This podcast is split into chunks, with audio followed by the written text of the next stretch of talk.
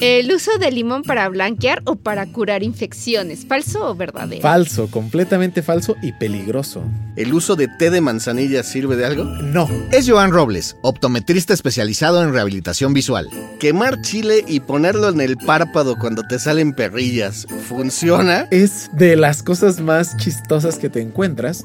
Lo que realmente te ayuda es más que el chile, es el calor del chile mismo. No, no, no, también mito, mito y mito. Oye, para nuestros amigos que están al volante, que nos están escuchando mientras conducen, sobre todo los que manejan de noche, ¿algún tip que les podamos dar para que no les afecten tanto los reflejos? Existen tratamientos antirreflejantes que ayudan bastante y hay filtros que hay personas que lo necesitan. Como los ojos son la herramienta más importante para todos los que conducimos un auto, Hoy vamos a aprender a cuidarlos como se debe. Las principales causas de discapacidad visual son prevenibles. Por ejemplo, una miopía mal atendida que va a seguir creciendo y creciendo y creciendo va a generar al final del día un problema visual que puede ir desde lo moderado hasta lo severo, porque hay miopías muy grandes. Las recetas de la abuela no funcionan para la vista. Ojo ahí.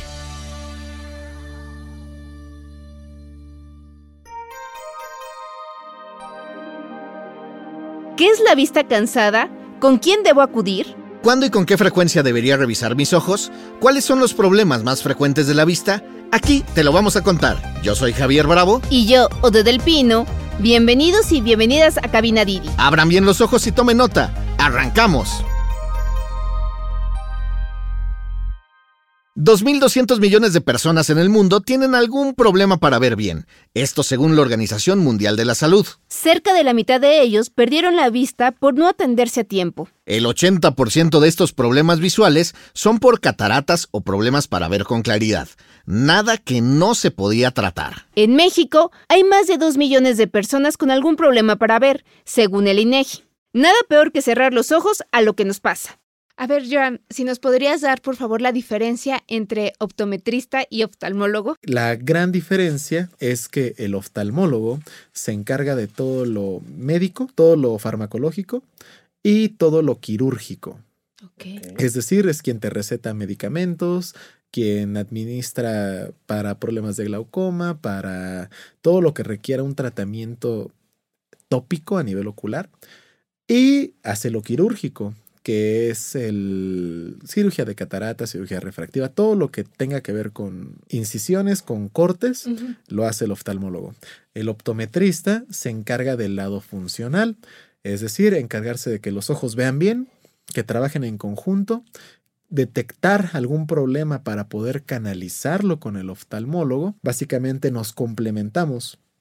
El optometrista está antes y después de la cirugía y el oftalmólogo está en esa parte media.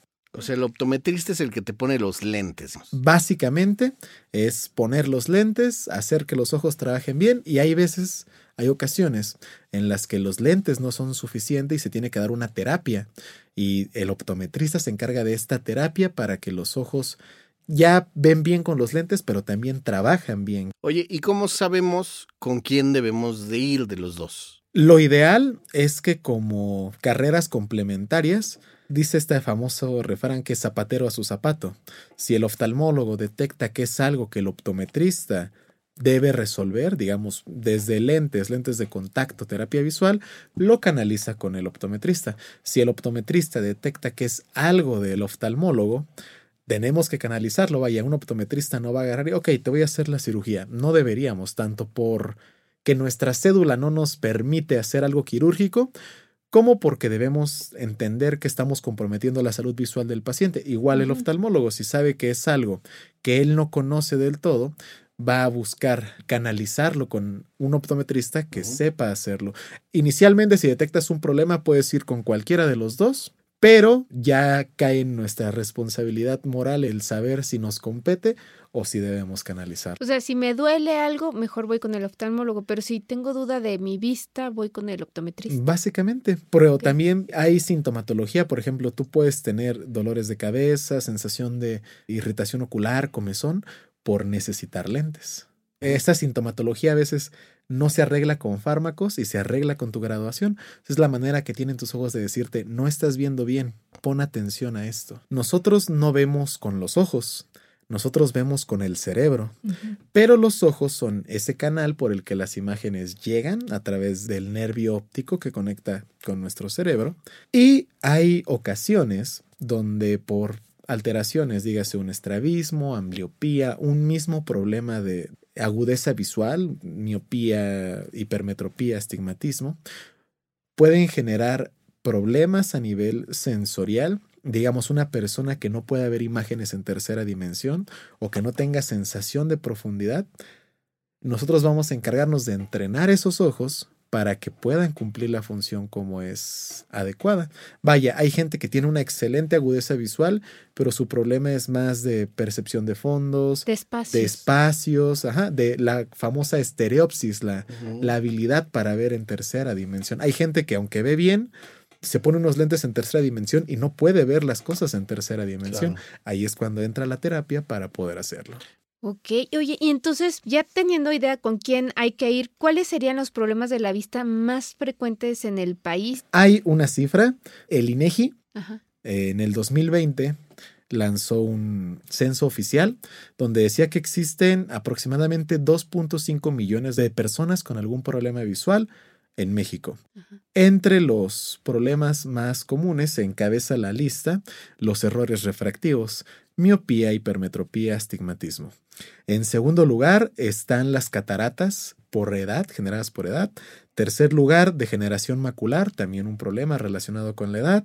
Después glaucoma, retinopatía diabética, porque los niveles de diabetes en México cada vez están más al alta. Y los problemas, las opacidades en córnea, son los seis problemas más comunes en México.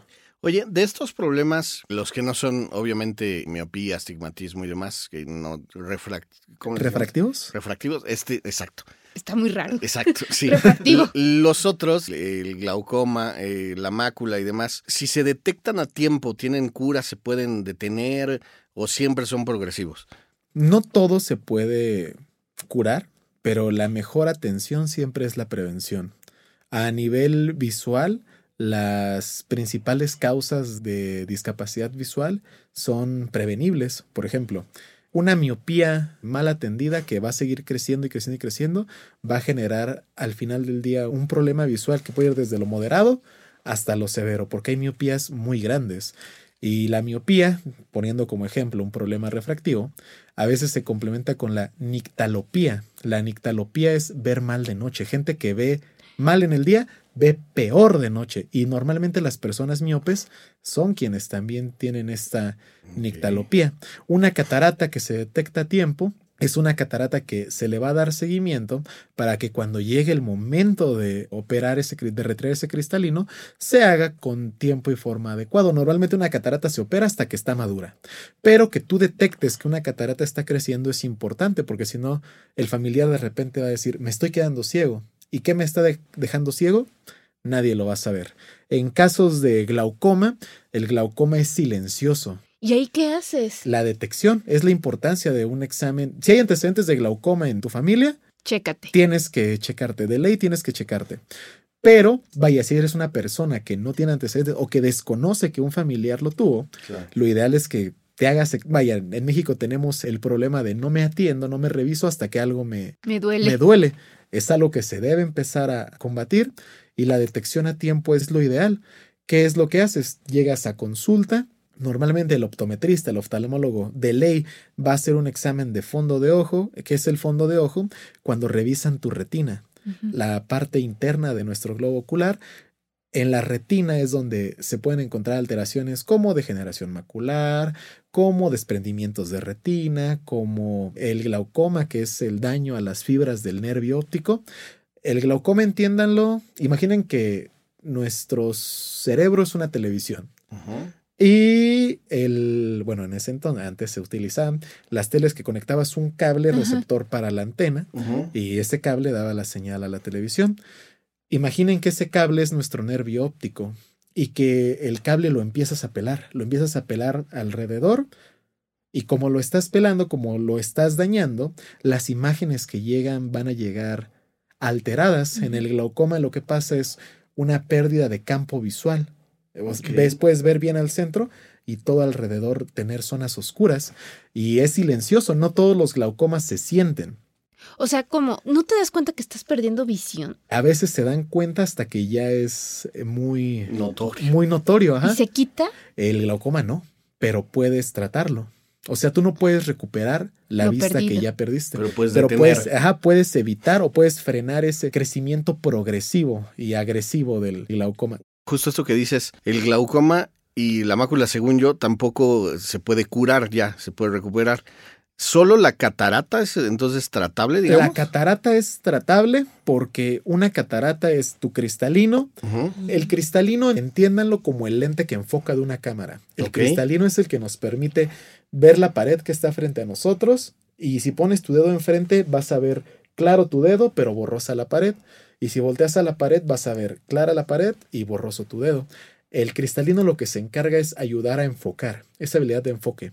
Es transparente y es moldeable, está sujeta, es- lo sujetan músculos, que es los que se encargan de cambiar la forma del mismo, pero todo por servir se, se atrofia. Y el cristalino, una catarata es lo que entendemos cuando el cristalino se endurece y se opacifica. A mí me gusta explicarle a mis pacientes que es como si tuvieras una bolita llena de agua y la metieras al congelador. Cuando la saques va a estar dura y va a perder la transparencia y saber blanquecina. Eso es parecido a lo que le pasa al cristalino, pero ahí es simple lo que hacen. Deshacen ese cristalino con un método que se llama, lo más común es la facoemulsificación, que deshacen ese cristalino, aspiran el cristalino y suelen colocar un lente intraocular, que es un lente artificial que va a suplir parcialmente la función del cristalino. No va a poder cambiar su forma como el cristalino que teníamos, pero va a hacer que de lejos o de cerca veas bien.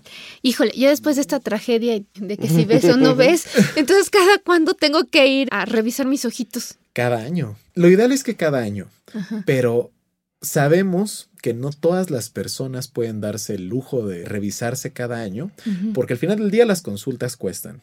Y Claro. muchas, un fuerte porcentaje de la población en México vive al día. Entonces van a elegir entre cómo o, o me reviso. Por suerte hay alternativas. Por ejemplo, voy a mencionar el SIC Santo Tomás, que es una escuela del IPN, la FESIS Tacala, que la UA de Aguascalientes, que son escuelas teórico-prácticas donde las personas pueden ir, no les cobran nada, y como estamos estudiando la licenciatura, nos enseñan a hacer exámenes muy completos, muy, muy completos, te revisan gratis, sales con pruebas, o sea, sales bien informado. Y es una alternativa de ley cada año. Y si eres una persona que tienes diabetes, que tienes antecedentes de glaucoma, antecedentes de catarata, pues con más razón debes sí o sí revisarte cada año. Oye, y por ejemplo, ahorita estábamos, este, me estabas comentando que el conde de Valenciana y el, El hospital, Hospital de de la, la ceguera y de la segura y de la ceguera. ¿El Esos Hospital de la Luz es el de Coyoacán? No, es el que está junto al Monumento a la Revolución. Ah, a una ya. calle. Entonces, a ver, esos tres son como una opción también para las personas. Todo hospital es una opción. Y estos hospitales, en especial voy a decir nombres de hospitales, que es el Conde, el Hospital de la Luz, el Hospital de la Ceguera, el Hospital Mexiquense de la Salud Visual, el GEA González, son hospitales que tienen esta fuerte especialidad y atención a problemas de nivel ocular y son opciones para las personas. Hay hospital de esos hospitales, por ejemplo, el de la luz, a veces hace estudio socioeconómico para ver en qué grado entra el paciente que se está atendiendo y hay opciones para todos, pero si no te puedes costear este hospital, puedes ir a una de estas escuelas y estas mismas escuelas si detectan un problema pueden canalizarte a estos hospitales. El poli también tiene, ¿no? Sí, claro, el SIC Santo Tomás es de donde yo egresé y adicional a eso es la escuela donde nace la optometría en México Ajá. y somos la clínica más grande de optometría de América Latina. Oye, ¿cómo puede llegar la gente a, a atenderse ahí? Actualmente me parece que el registro es, entras a la página de SIC Santo Tomás, ¿Qué? es el Centro Interdisciplinario de Ciencias de la Salud. Eso es lo que significan las siglas. Tú haces el registro por internet, solicitas qué día vas a ir y llegas. Y la otra opción es que tú te pongas en contacto con uno de los alumnos de la escuela y le digas, quiero ser tu paciente, él te registra y, y te atiende. Es bien fácil, es un hospital de primer nivel porque tienen todas las pruebas que puedes Está ahí en el casco, Es en la Nueva de Santa María. Tomás, es correcto. A unas calles de metro colegio militar o normal. O sea que opciones para nuestro bolsillo y nuestras necesidades sí lo de- hay. Hay de todo. Hay Hay, de de, todo, todo. pero a veces la misma necedad no te. O el ir postergando la atención. Quienes manejamos tenemos que cuidar bien nuestra vista. Más del 90% de la información que necesitamos para conducir la recibimos a través de los ojos. Conforme nos hacemos mayores, se nos cansan mal los ojos y somos más sensibles a la luz, al estrés o al tiempo que pasamos concentrados en el tráfico. Y como todo esto aumenta el riesgo de accidentes, también le tenemos que pasar la verificación a nuestros ojitos. Pero ojo, hay un montón de mitos que rodean la salud de la vista. A Joan le preguntamos por esos remedios caseros con los que hemos crecido. Oye, Joan, a ver, vamos a empezar con una dinámica de, de mitos. Ahora sí que las recetas de la abuela, Sí, cuáles funcionan y cuáles no. A el ver. pan de cada día. A ver, mitos en el uso de remedios para curar los ojos. A ver, el número uno. El uso de limón para blanquear o para curar infecciones. ¿Falso o verdadero? Falso, completamente falso y peligroso. Toda sustancia, todo compuesto ajeno al ojo que entre al ojo, lo va a detectar como un cuerpo extraño, como algo que no debería estar ahí. La razón por la que algunas personas relacionan el que el limón los cura es porque se ponen las gotas, les arde muchísimo, porque obviamente el limón es muy ácido y sienten este alivio porque se concentran en el dolor del limón y dejan de lado el dolor que está causando la enfermedad misma. No, pero es mental. Ah, sí, claro. Y adicional, si pones que el limón no es algo estéril, o sea, Y, y que lo cortas aparte con el cuchillo que dejaste a un lado por si te hacías otro sándwich. Yo es el de los tacos. Sí, ¿no? sí, o sea. eh, Con cebolla. Sí, exactamente. O sea, estás poniendo en tus ojos algo abrasivo y algo que va a tener microorganismos que tu ojo no necesita. Por lo tanto, la siguiente, ya me diste un poco la respuesta, pero ¿el uso de té de manzanilla sirve de algo? No. Ah, o sea, sí, si te lo vas a tomar. Ok. Pero. Tomado pero- sin no sí, sí, tomado, la manzanilla es una maravilla. Pero a nivel ocular se popularizó por dos razones. La primera es que la manzanilla tiene propiedades astringentes. ¿Qué es esto? Que hace que se compacten los tejidos. Y esto provoca aparente alivio porque ayuda a nivel inflamatorio. Pero esto es si te la tomas. Cuando las personas hacen su té de manzanilla y se lo ponen en los ojos, primero, esta manzanilla no está limpia. O sea, es manzanilla, pero viene con más cosas que inevitablemente van a estar ahí y que no deberían estar en el No ojo. es Entonces, haces, haces tu, exactamente, no es tanzanilla. Haces tu té en tu taza que no puede estar de todo limpia, con agua que no está eh, del todo purificada te lo pones y vaya, lo que va a aliviarte realmente de esta bolsa de manzanilla caliente es el calor. El calor te va a ayudar, es un hecho, pero no es la manera correcta de aplicarla. Y la manzanilla, como tiene estas propiedades astringentes, va a provocar resequedad ocular. Y gente que usa manzanilla durante toda su vida va a tener más arrugas en los párpados. Ok. Este, y la, bueno, eso, eso es con la bolsa de té, pero hay gente que hace el té y lo prepara en O sea una que para las ojeras no. No, no, no, no, no, lo ideal. Hay productos muy buenos para esto, pero, pero también hay gente que hace su té de manzanilla y lo deja en una botella y se lo pone en el ojo como si fuera un lavado ocular. Y entonces tienes un caldo de bacterias en esa botella que puede hacer un problema sencillo, algo grave. Ensucian a la niña de los ojos. Sí, Sí. exactamente. A ver, no te enojes, pero ¿quieres hacerlo o la hago Yo yo? la hago, yo la hago. Está bien, paso. Sí, porque, bueno, quemar chile y ponerlo en el párpado cuando te salen perrillas. Por estar viendo lo que no. Ajá. es de las cosas más chistosas que te encuentras. La perrilla, la famosa perrilla, o puede ser una chalación o puede ser un orzuelo. Y lo que realmente te ayuda es más que el chile, es el calor del chile mismo. ¿Por qué? Porque cuando está esta, la famosa perrilla, es como se le conoce coloquialmente, normalmente es porque nuestras glándulas a nivel de los párpados, una se obstruye. Y como se obstruye, se empieza a inflamar ese párpado. Y lo que alivia es el calor, porque el calor abre esa glándula que está obstruida, abre el poro y se drena. Pero el mismo resultado que puedes obtener del chile caliente lo puedes obtener con fomentos y lo haces más estéril, no pones algo irritante cerca de tus ojos y vaya, no, no, no, también mito, mito y mito gacho. eh, Porque sí pasa, ¿no? Sí, no, y hay gente, y hay abuelitas de la escuela antigua que frotan el chile en los ojos de, de la persona y no, o sea, puede, puede, provocar algo peor y ya no se concentran en el dolor del orzuelo de la chalación y sino en el ardor que está provocando. Sí, pues desvías la atención. sí, ¿no? claro, claro. Oye, las. ¿Lo digo? No, bueno. ¿Las lágrimas artificiales para ojos secos funcionan para toda la gente? Sí y no. El ojo seco puede surgir por muchas razones. Y antes de tratar el síntoma, debes tratar el origen. ¿Qué está causando este ojo seco? Un ojo seco lo puede provocar una cirugía, la cirugía LASIK, que es la cirugía para dejar de usar lentes. Uno de sus efectos secundarios es que provoca ojo seco. Entonces, si ya tengo este ojo seco por una cirugía refractiva, ok, pero también el aire acondicionado provoca ojo seco. El la gente que fuma es más propensa a tener mala calidad lagrimal y con eso tener un ojo seco. La gente que está mucho tiempo bajo el sol, la gente del campo, por lo habitual, tiene un ojo seco también grave. Y también, por ejemplo, las mujeres cuando llegan a la menopausia, la menopausia provoca resequedad en las mucosas. Y entonces, para poder tratar el ojo seco, debes ver primero de dónde viene y qué está causando ese ojo seco. Esta, este yo sé que es tu favorito. A ver. ¿Qué viene? Por hacer viscos, ¿te puedes quedar virolo?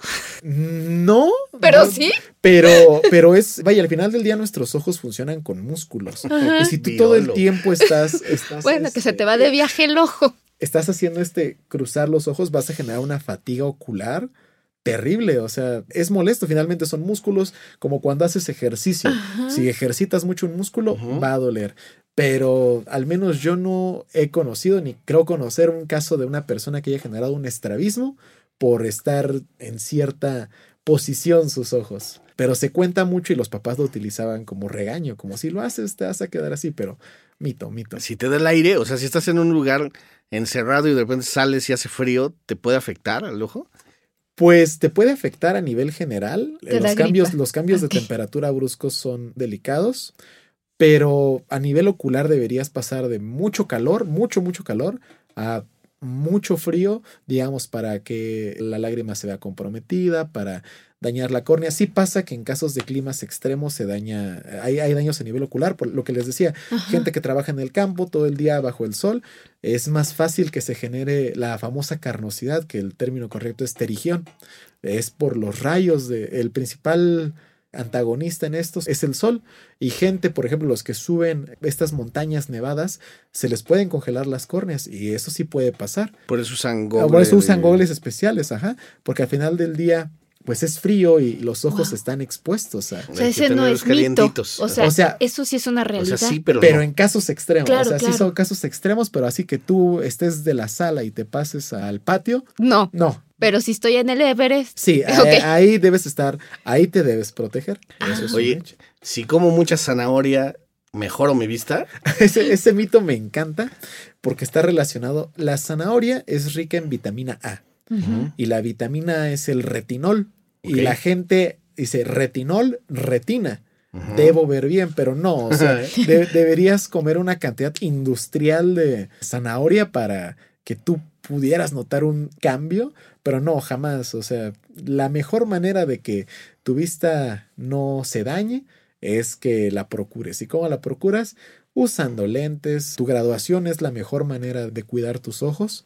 Y adicional a que la graduación ayuda mucho, los lentes funcionan como una barrera. Vaya que si viene una piedra, viene una pelusa, va a chocar con el cristal y no va a llegar a tus ojos, que ya es una función que tus pestañas deberían cumplir, pero también hoy en día se depilan cejas, se depilan pestañas y esto compromete a tus ojos. Pero no, o sea, el retinol te va a ayudar a nivel general en tu cuerpo, pero así te comas 10 costales, lo único que va a pasar es que la piel se te va a hacer naranja. Ajá, te Ah, quedas sí. del color de tu vestido. Claro, claro. Oye, y por ejemplo, ahorita estabas diciendo que los lentes pueden servir. ¿Es bueno utilizar, por ejemplo, si manejas, pues te da mucho el sol directamente, luego hay un sol de muy temprano, de mediodía, que te rebota? ¿Es bueno usar lentes oscuros con esta protección o no? Sí es bueno usarlos, estos lentes polarizados, mientras estés consciente de que es un verdadero lente polarizado. Porque me ha tocado, y creo que a todos los que hemos ido por las calles del centro, las Sí. calles, que hay gente con una manta en el piso y muchos de estos lentes están entintados.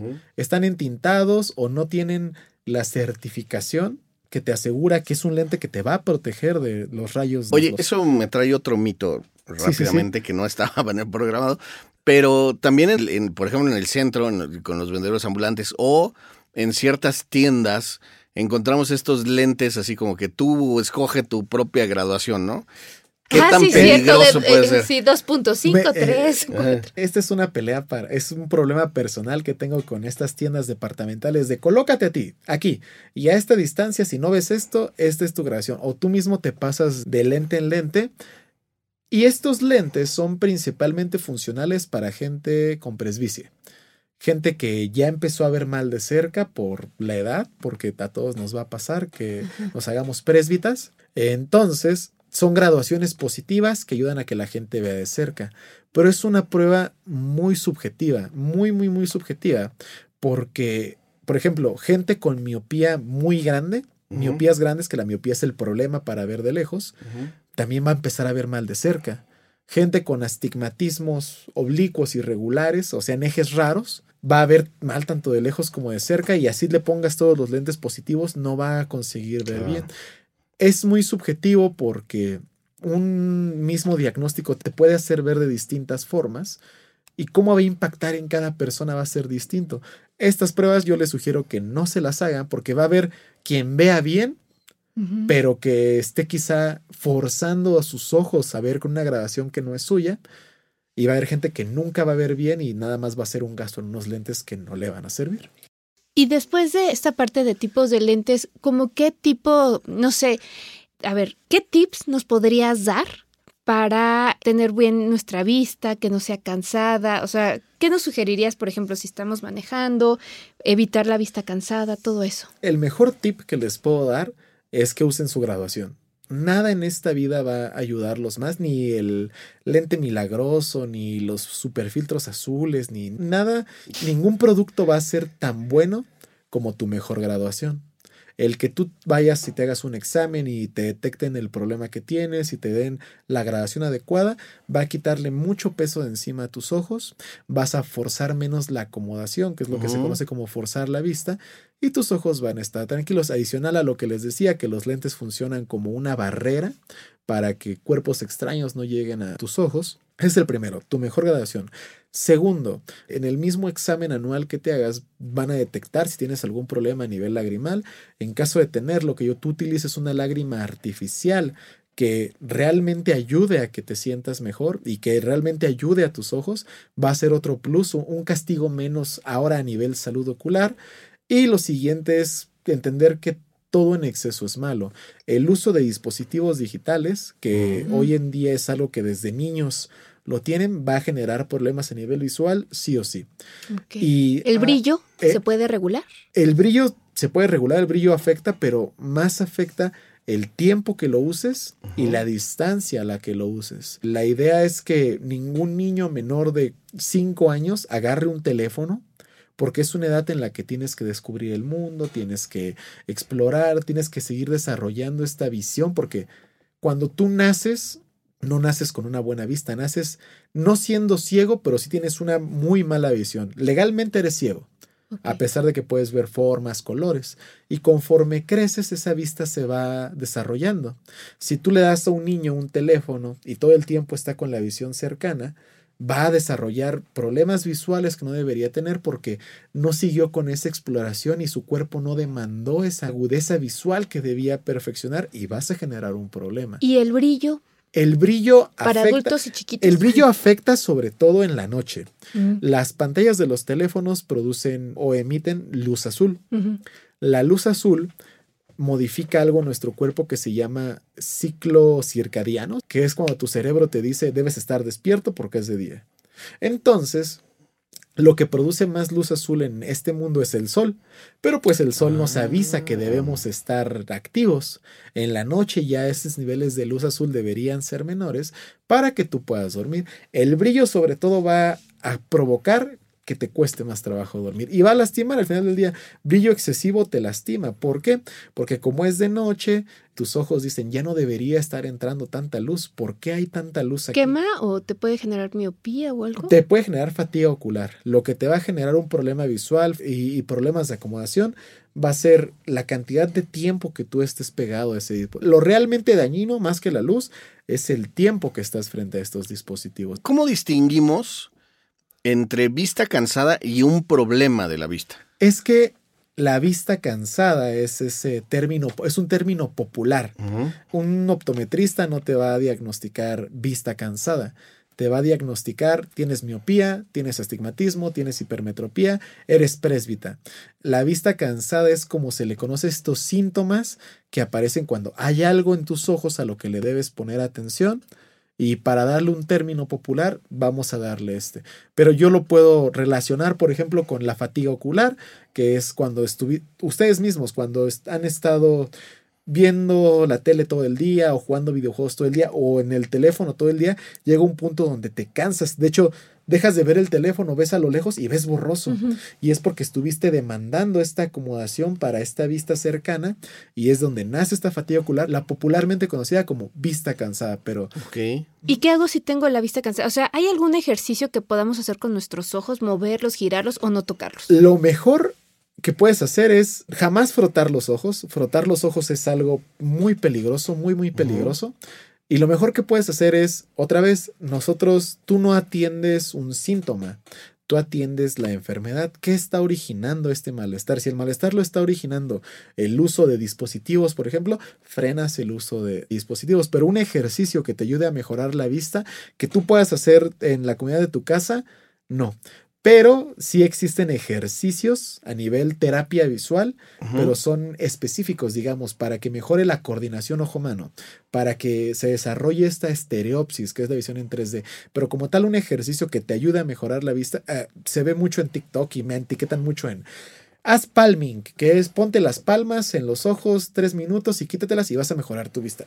Con tus manos puercas. Sí, sí, sí, aparte, las manos puercas. Sí. No, es, es, un mito. O sea, son. O sea, no hay como eso de yoga para los ojos. No, no hay como descansar. No hay como. Abrir y cerrar fuerte los ojos, ¿no? No, no hay como hacer, evitar lo que origina ese problema. Ok. ¿Ah? Es lo mejor que puede hacer. La gente que parpadea fuerte y siente alivio es porque con cada parpadeo la película lagrimal se mueve. sí, sí, sí, pero no, es, es un mito. No existe nada como tu mejor graduación. Oye, para nuestros amigos que están al volante, que nos están escuchando mientras conducen, sobre todo los que manejan de noche, ¿Hay algún tip que les podamos dar para que no les afecten tanto los reflejos, sobre todo que es... Hay en los lentes existen tratamientos antirreflejantes que ayudan bastante y hay filtros que hay personas que lo necesitan. Siempre antes de usar algo debes preguntar si eres candidato a usar ese algo. Por ejemplo, existen los lentes polarizados, que son estos lentes, eh, perdón, fotocromáticos, que son los lentes que se oscurecen con el sol, pero si es una persona que todo el día está en su casa y que solo maneja de noche, no le va a servir de nada el lente fotocromático porque nunca va a estar el sol para activar su función. Pero existen lentes con antirreflejante, con filtro de luz azul, lentes con filtros especiales, que hay filtros que ayudan a la visión nocturna, que hacen que tu visión nocturna sea mejor esto existe, pero siempre debes ir a que te digan, eres candidato, lo necesitas, sí, no, porque en las ópticas comerciales van a hacer todo para venderte el, tu lente fotocromático con anti-blue, anti-rayas, anti-oscurecimiento, anti-acné, o sea, te van, te van, a, te van a vender, van a, porque su chamba es vender, claro. o sea, su finalidad es vender. Consejo para conductores y conductoras, siempre, siempre, sea cual sea el problema, sea a nivel de los ojos, nivel de los dientes, pues nivel estomacal, acudir con las personas a quienes les compete, que hay especialistas, hay gente que estudia toda su vida para este tipo de situaciones, para solucionar estos problemas y que no caigan en mitos ni en cosas que le funcionaron a algunos pensando que les va a funcionar. Existen millones de mitos allá afuera y millones de cosas que ponen en riesgo tus ojos, desde lo más absurdo, como lo es el frotar el chile en tus ojos y el limón y la manzanilla, como cosas que tendrían un sustento, por ejemplo, los sueros para pestañas, que tienen un porqué, o sea, que tienen un fundamento médico, pero al final del día es peligroso usarlas. Y desde cosas que ponen directamente en riesgo la integridad del ojo, nadie sabe lo valiosos que son sus ojos hasta que estos se ven comprometidos. No hay mejor cultura y cuidado que la prevención y eso cae en todos nosotros. Ya la mitad del trabajo la hace quien te va a atender y la otra mitad la vas a hacer tú. Perfecto. Nada más, ¿en dónde te podemos este, encontrar tus redes sociales, por favor? Tanto en Facebook como en Instagram como en TikTok aparezco como los ojos de Joan. Joan se escribe J-O-A-N.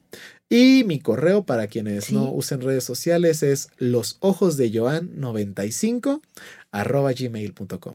Perfecto. Perfecto. Pues muchas gracias, Joan. A ustedes, muchas gracias y gracias a los que nos escucharon. Esto fue Cabina Didi. Muchas gracias por escucharnos. Este episodio fue producido por Quisaya Estudios para Didi. Lucina Melesio es la productora ejecutiva. Javier Bravo y yo, Ode del Pino, estuvimos en los micrófonos y en la producción. El guion es de Irene Rosales. En la producción también estuvieron Paula Vilella e Irene Rosales.